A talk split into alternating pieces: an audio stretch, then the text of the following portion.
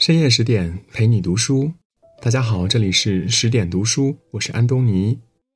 今天我们要分享的是《人间草木》，成年人最治愈的生活方式。看完你就知道了。如果你来访我，我不在，请和我门口的花坐一会儿，它们很温暖，我注视它们很多很多日子了。这是散文集《人间草木》的开篇。在汪曾祺的笔下呢，花木有情，日色温暖，人间处处是春天。说到汪曾祺，多数人应该都不陌生。他笔下滋滋冒油的咸鸭蛋，勾起过无数吃货的馋虫。他文中月亮做的花瓣儿，也是很多文青心里关于梨花最美的形容。编剧史航说：“这世间可爱的老头很多，但可爱成这样的却不常见。”汪曾祺似乎总有这样的魔力，把时光下戏中一些细碎的往事打捞出来，在阳光下晒出温暖的香气。翻开《人间草木》，这样的感觉尤甚。在汪老的笔下呢，花开成景，雨落成诗，人间万象如画卷一般在眼前缓缓铺开，让被尘世锤得灰头土脸的人，如同呼吸了一口沁甜的空气，感到由内而外的治愈。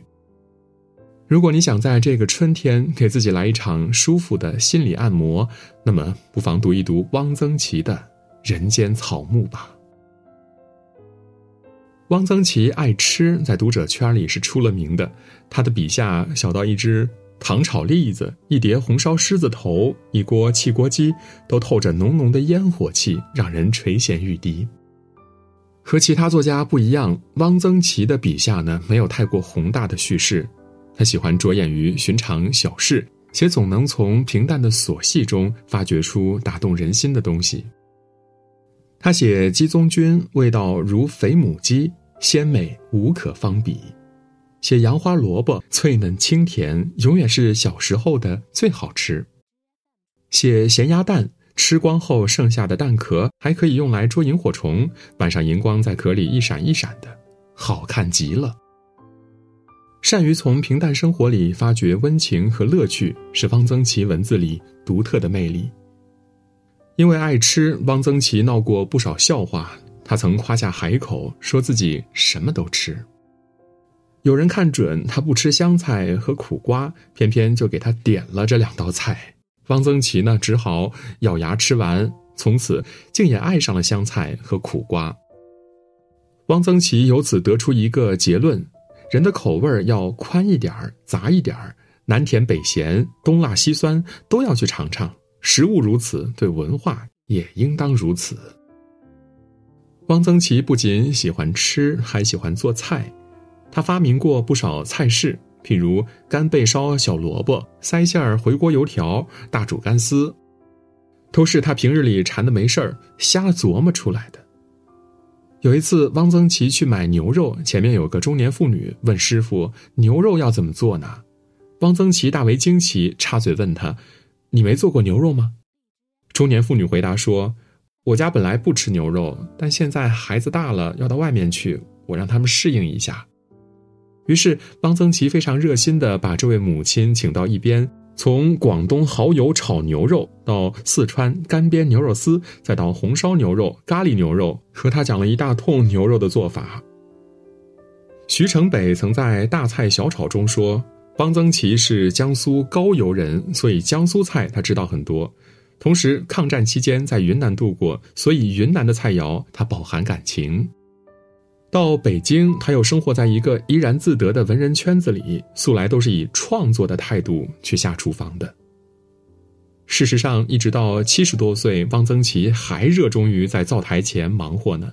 除了承包家人的一日三餐，他也会换着花样给朋友做美食。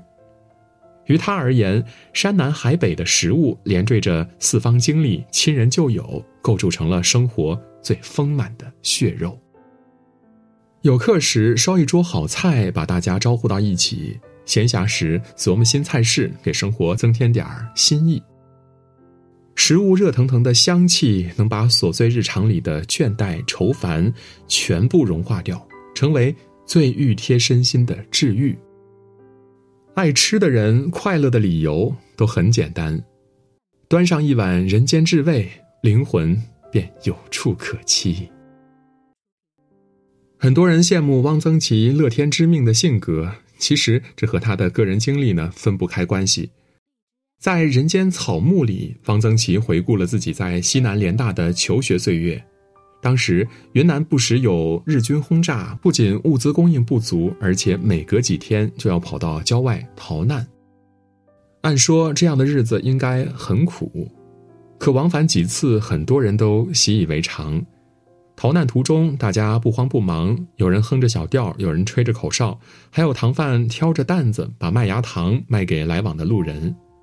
古道上蜿蜒的队伍，混合着几声遥远的马铃，竟在汪曾祺的心底滋生出几分浪漫主义的味道。他把避难的过程叫做“跑警报”。之所以叫“跑”而不是“逃警报”或者“躲警报”，是因为“躲”太消极，“逃”又太狼狈。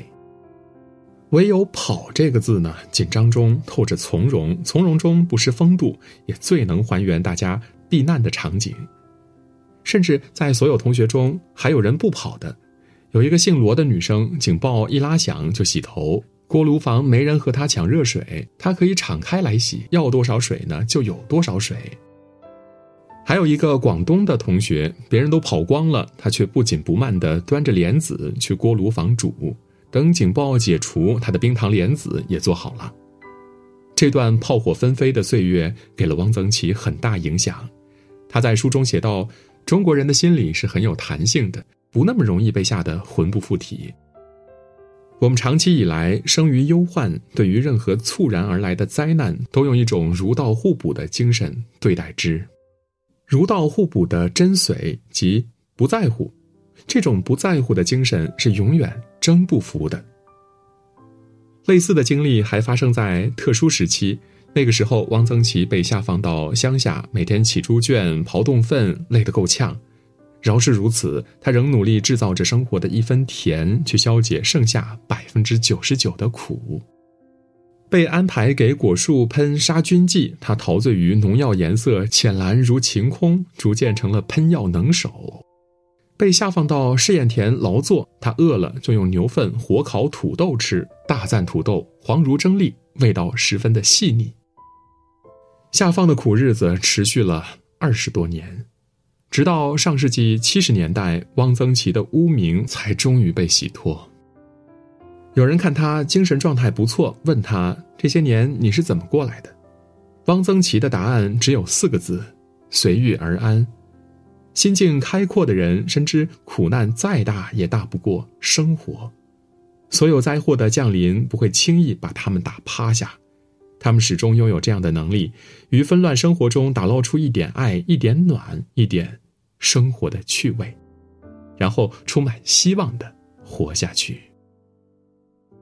一如汪曾祺说的：“人不管走到哪一步，总得找点乐子，想点办法，老是愁眉苦脸的，干嘛呢？”这样的人，苦难的枷锁拖不垮他，在内心的世界里，他始终自由。贾平凹曾评价汪曾祺是以文狐修炼成老精。读汪曾祺的散文，仿佛在和他面对面聊天幽默的语气让人忍俊不禁。他写异乡的咸鸭蛋，北京市的咸鸭蛋蛋黄是浅黄色的，这叫什么咸鸭蛋呢？他写待客，主人手忙脚乱，客人坐立不安，这酒还喝个什么劲儿啊？写栀子花的香气。香的掸都掸不开，于是为文雅人不取。栀子花说：“去你的！我就是要这样香，香的痛痛快快。你们管得着吗？你。”在汪曾祺看来，一草一木皆是风景，嬉笑怒骂皆成文章，所有事物一字摊开，变成了生机勃勃的人间。曾经在西南联大读书时，汪曾祺经常逃课去图书馆看书。结果一个学期过完，图书馆的书看完了，数学和英语却考得一塌糊涂。有老师气得想开除他，可是汪曾祺呢却觉得没兴趣的科目学了也没啥大用。他还振振有词地说：“我听说北大的学风是很自由的，学生上课考试都很吊儿郎当的，我就是冲着吊儿郎当来的，我来寻找什么？寻找潇洒。汪曾祺的潇洒，并不是不学无术的潇洒，而是术业有专攻的潇洒。他对国文非常感兴趣，舍得下气力往里钻，所以有时跑去坟地看书，一看就是一晚上。沈从文因此对他轻言有加，满分一百分的试卷直接给他打到一百二十分。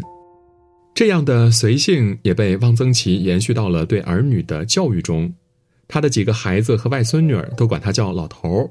亲家母看不惯，觉得孩子们没规矩，汪曾祺却喜不自胜。